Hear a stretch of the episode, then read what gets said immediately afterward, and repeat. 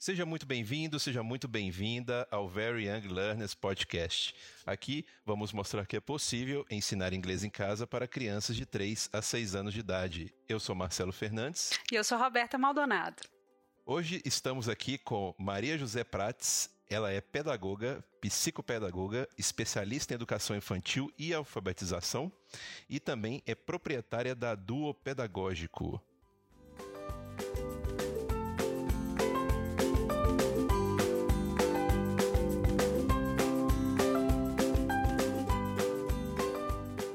Maria José, vamos começar aqui esse podcast. Conta pra gente aí sobre sua trajetória como pedagoga, há quanto tempo você trabalha em reforço escolar, em aulas particulares. Conta aí pra gente um pouco da sua vida. É, boa tarde para todo mundo que está escutando a gente aí. É, esse, agora, em agosto, eu faço 20 anos de formada em pedagogia. Porém, antes de formar, eu já comecei a, a trabalhar, né?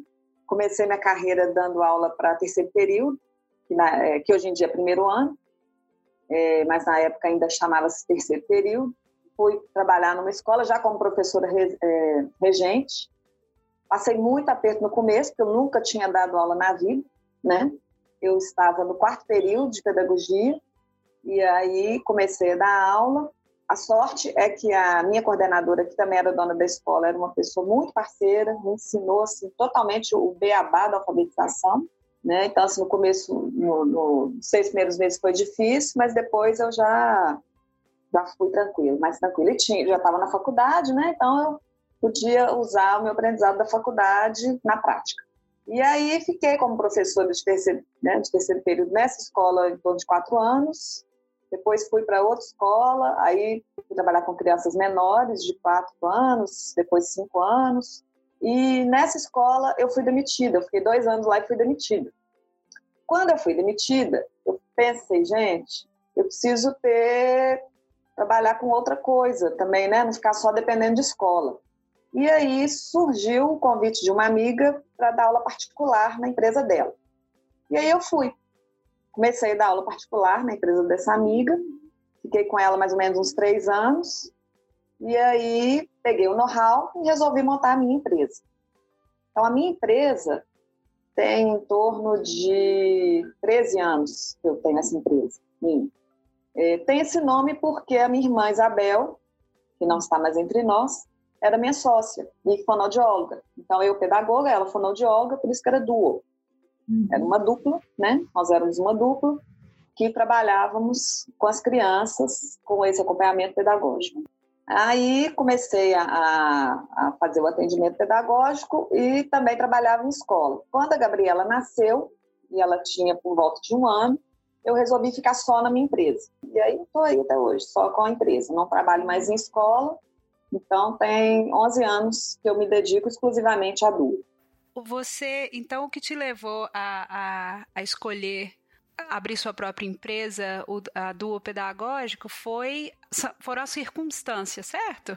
É, além disso, eu não me sentia valorizada na, na escola sabe? Nem pelos coordenadores, nem pelos pais, só pelos alunos, sim, sempre. Mas principalmente pela coordenação. Era uma exigência muito grande, porém é, não me dava assim nada em troca. Sentia que era, eu fazia aquele trabalho ali, arroz com feijão, às vezes eu queria inovar, a escola não permitia. Então, eu falei, ah, não está me trazendo é, prazer trabalhar em escola. E aí, como teve também o fato da Gabriela, eu teria mais disponibilidade para ficar com ela, né?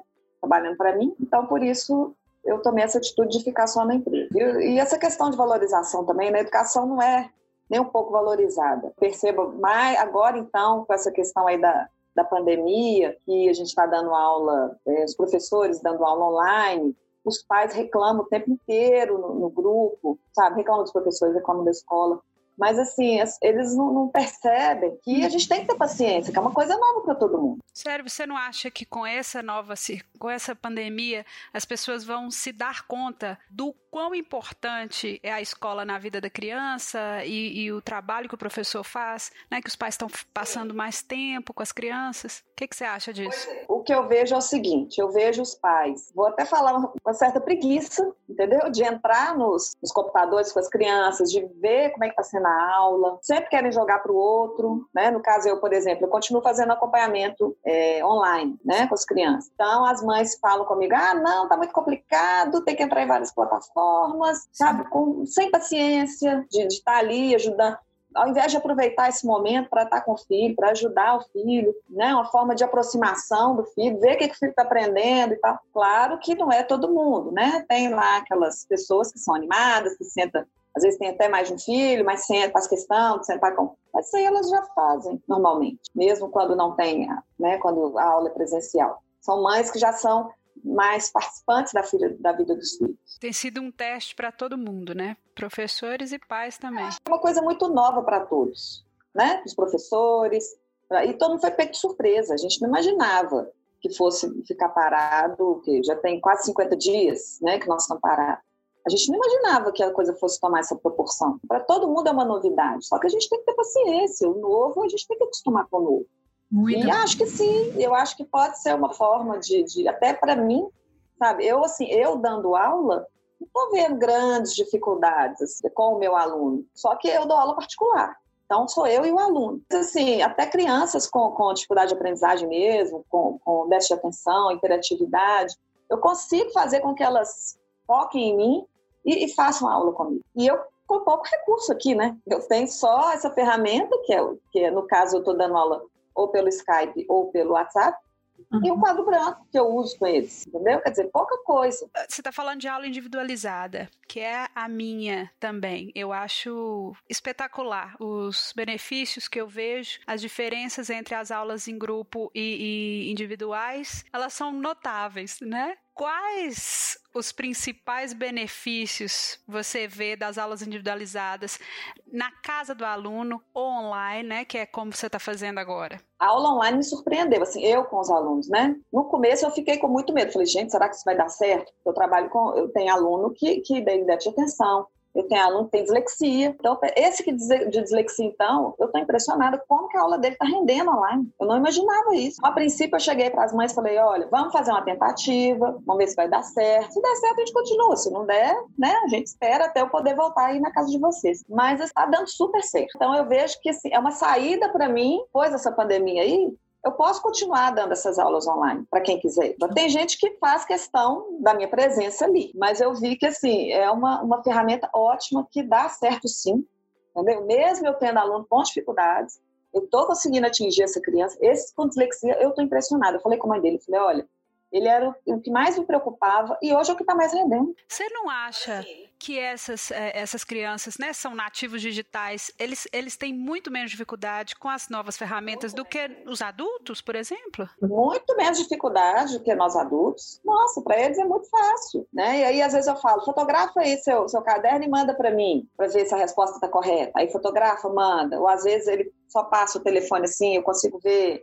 então pega o caderno, põe em frente ao, ao computador da tela para eu olhar. Agora tem uns, uns que não, que eu tenho que ir no quadro, escrever para ele copiar e depois ele ainda tem que me mandar foto para eu conferir. Mas eu vejo isso sim, que, que é uma ferramenta que a gente vai que eu tinha preconceito, medo e que hoje eu vejo que posso sim depois continuar com essas aulas online. Acho que dá muito certo. É questão de costume, tirar esse preconceito. A gente é muito cheio de preconceito. E, e, e, além assim, né? Hoje a dificuldade do digital de estar longe, né? Mas quais são as principais dificuldades que você enfrenta no dia a dia, no seu trabalho?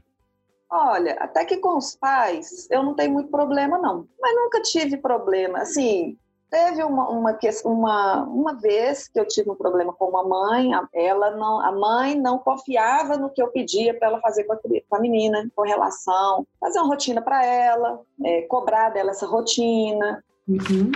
Esse tipo de coisa. Isso é uma, é uma, coisa que dificulta meu trabalho, essa questão. Eu faço um quadro de rotina maravilhoso, peço para as mães cobrarem, porque eu não estou lá todo dia. E mesmo tem aluno que eu vou todo dia, mas eu não estou lá o dia inteiro, eu não sou a mãe deles. É, mas eu preciso da colaboração da família. né? É, é uma coisa que, assim, a primeira vez que eu vou conversar com os pais é o seguinte: eu sempre falo, olha, eu preciso da colaboração de vocês. Então, o meu trabalho sou eu, a escola e a família. Sem é, esse alinhavo entre os três, quatro com o aluno, né? Uhum. meu trabalho não vai dar certo. Então, eu preciso da ajuda de vocês. Agora, é, uma coisa que eu, esse ano eu mudei também foi o seguinte: eu dou aula em casa, né? Só que eu vou em alguns condomínios que hoje em dia tem salas no, no hall de entrada do condomínio. Ah. Então eu já chego, vou direto para essa sala de aula. E essa sala de aula tem quadro, tem mesa, tem toda a infraestrutura. Então, por exemplo, tem um condomínio que eu dou aula para seis crianças, de manhã e à tarde. Então, por exemplo, na terça e na quinta, eu vou lá, passo a manhã toda lá. Então, eu já chego, vou para essa salinha e os meninos vão descendo. Então, são três, quatro anos de manhã. Então, eles chegam nessa salinha, né? Eles é que vão, eu chego, vou para a salinha e eles chegam e vão encontrando comigo. E quarta e sexta à tarde também eu vou lá nesse mesmo prédio e os meninos que vão. Então, eu achei isso ótimo. Por quê? Porque aí eu não estou entrando dentro da casa, então eu vejo que eles é, é, colaboram mais comigo. É, tem a separação do ambiente, né? É igual quando você trabalha em casa, né? O home office trabalha no escritório, né? Você saiu de casa, né? Porque senão você, em casa você vai trabalhar, você, ah, vou ficar aqui de cueca, de, de camiseta, de qualquer coisa, você não, não tem essa diferenciação, né? Imagina que a produtividade seja maior, realmente. É o espaço neutro, né? Porque a criança, se ela não tiver um espaço espaço onde ela sinta que, que ali tem uma autoridade, que tem alguém, né? Quando ela tá no quarto dela, é o quarto dela. Ela, né? É a casa dela. Eu não dou aula no quarto das crianças. É uma outra coisa também que eu não faço. Quando eu, quando eu tenho que ir à casa, né, deles, Sim. Eu não dou aula no quarto. Sempre peço para mãe, só se não tiver jeito, né? Se for uma casa muito pontuada, entra e sai de gente, não tiver um espaço só para gente, aí não tem jeito. Mas geralmente tem um espaço. Eu não gosto de dar aula no quarto da criança, porque ali é muito íntimo. É o, quarto, é o que você está falando, é o quarto dela. A intimidade aí é demais, aí eu estou entrando demais. Aí eu vou para a sala da casa, um escritório, uma varanda. Ah, e o que, e o que mais te gratifica na sua profissão? O aprendizado da criança, né? Ver que a criança está aprendendo, que ela está desenvolvendo. Principalmente eu trabalho com leitura e escrita é fantástico quando você vê que o menino tem dificuldade ortográfica, por exemplo, de repente eu consigo ajudá-lo a não ter mais. Ele vai vencendo as coisas, as etapas, né? vencendo os medos dele, e eu tô ali ajudando isso. É, e eles e eles veem, né? A evolução deles. Eu sempre mostro, eles também sentem a evolução. Esse menino mesmo que eu citei, né, que tem a dislexia, impressionante como que eu sempre sempre estou levantando a autoestima né, da criança todo no começo, no, durante a aula e no final. Sempre eu estou ali levantando a autoestima dele, que é fundamental para mim. A autoestima da, né, da criança estar boa. Então, é, essa criança, por exemplo, que tem uma dificuldade, ela está num, numa escola né, onde a maioria não tem a dificuldade que ele tem. Então, ele já fica com a autoestima baixa. E o que acontece? Às vezes, a escola tem a obrigação de ser inclusiva? Tem. Mas isso é só no papel, é só na lei. Porque é muito difícil uma escola formal ser inclusiva professores não são preparados para isso, a escola não é preparada para isso, os colegas não estão preparados para isso. Então é muito difícil a criança não, não, ficar com baixa autoestima. Então, é, uma professora com 30 alunos e um com déficit de atenção ou um com dislexia, né? Porque o déficit de atenção, a criança ainda toma remédio, ela dá conta de assistir a aula. Mas a dislexia não tem remédio. E além da dislexia, ele, ele tem dislexia, ele tem hiperatividade e, e déficit de atenção. Quer dizer, são três coisas juntas. Então você imagina, para esse menino ainda ficar dentro de uma escola formal, onde está todo mundo ali, a maioria aprendendo, é, todo mundo lendo, ele com, com 10 anos ainda não consegue ler sem silabar, ele silaba ainda tá, né, na leitura. Quer dizer, todo mundo lendo correntemente com pontuação e ele lá, a, k, k, zazá, né? Mas isso não pode ser porque o estilo, né, da, da educação, como a gente fala muito, né, que a educação ela tá muito atrasada, né? Esse ambiente não é prejudicial para essas crianças, por exemplo, igual a gente fala muito de Montessori, sei lá, se essa criança tivesse numa no outro estilo de educação, seria mais fácil para ela ou não? Com certeza seria mais fácil para ela. Acontece, mineiro é conservador, né? Então ele acha que, por exemplo, que vai para o menino desse vai para uma escola montessoriana, que ele vai ficar ali só brincando ele não vai estar aprendendo. E por mais que a gente chegue e fale, não, põe ele lá, vai ser bom para ele, você vai ver o tanto que ele vai crescer, ao invés de fazer isso, não. coloca vários profissionais, né, coloca o menino numa escola formal e vários profissionais para dar suporte para ele. Então, o menino tem fonoaudiólogo, tem psicopedagogo, tem acompanhamento pedagógico, tem, né, tem um aparato Entendeu? De repente, se ele tivesse numa escola montessoriana, por exemplo, ele não precisaria nada disso. Ele iria só para a escola. Mas os pais ainda desconhecem, têm muito preconceito. Eu sou uma pessoa é, que, quando eu comecei a minha carreira, professora, alfabetizando, eu seguia a linha do construtivismo. Na época, era uma moda. Depois eu fui vendo que, que o construtivismo é uma teoria e que não tem jeito de eu, de eu alfabetizar só pelo construtivismo. Tenho que usar outras ferramentas, outras funções também de, de ensino. E aí, nossa, na época, que eu deixava os meninos fazerem o desenho, as obras de arte deles do jeito, do jeito deles, que eu colocava exposto, né? A dona da escola chegava para mim, ah, não, mas está muito feio. Não dá para entender nada esse rabisco? Eu falei, não, é a produção dele, tá feio para você, mas para ele tá lindo. Ele conseguiu produzir isso. Então, é, é muito difícil, sabe? Ainda tem um caminho longo, né, Marizé? É. Igual, por exemplo, tem uma escola aqui em Belo Horizonte que eu gosto muito, que é a Escola da Serra. Eu atendi uma criança lá. Esse menino hoje já deve estar com uns 24 anos, mais ou menos. Na época, ele tinha 12. E ele não tinha um diagnóstico fechado, a família não sabia o que ele tinha. Então, antes de ir para a escola da Serra, ele estava numa outra escola que era uma escola inclusiva. E como ele era uma criança que corria para lá e para cá, ele não conseguia ficar quieto e tal, eles prendiam ele na sala. Só que a família ficou sabendo, não sei como, a família descobriu que eles estavam fazendo isso. Aí tiraram ele dessa escola que ele estava. A escola acho que até fechou, acho que ela não existe mais. Não. Mas era uma escola muito conceituada, muita gente de inclusão estudava lá, sabe? Certo. E aí essa família tirou ele dessa escola e passou ele para a escola da Serra. Ah, aí foi outra coisa. Entendeu? Então, assim, e a escola da Serra, ela não é só inclu... ela não é só, só trabalho com inclusão, não. Todos são todos os casos juntos. Só que é uma escola que faz bem a inclusão. A escola da Serra segue Steiner. Não, na verdade, eles, eles seguem é, a Escola da Ponte de Portugal. Ah, Escola da Ponte, sim. Entendeu? É. Inclusive, um dos donos de lá hoje, ele, ele trabalhava na Escola da Ponte, hoje ele mora aqui e é um dos donos da Escola da Serra. E ele trouxe a metodologia de lá para cá. Então, é uma metodologia muito, muito interessante, é, que as crianças trabalham em ciclos, né? Então, por exemplo, crianças de 1 a 3 anos ficam numa turma de 3 a 5 anos em outra turma, de 6 a 8 anos, entendeu? Trabalhando juntas. Então, ficam em salas grandes, sem parede, todo, todas trabalhando junto, trocando ideias. E dentro do grupo tem crianças normais, entre aspas, né? e ah. crianças de inclusão.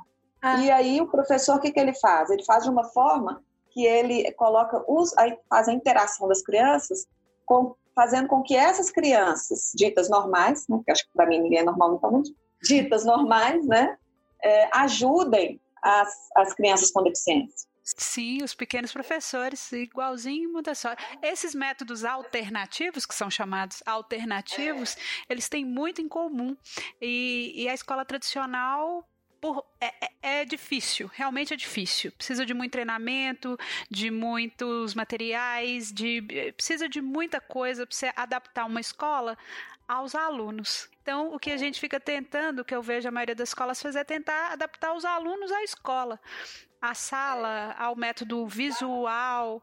Isso é uma, é uma tristeza, porque eu tenho visto as crianças gostando menos e menos de ir para a escola. É difícil hoje em dia uma criança gostar de ler, perdendo a curiosidade. É difícil a criança gostar de ler, né? Pais têm, é uma coisa que eu falo para os pais.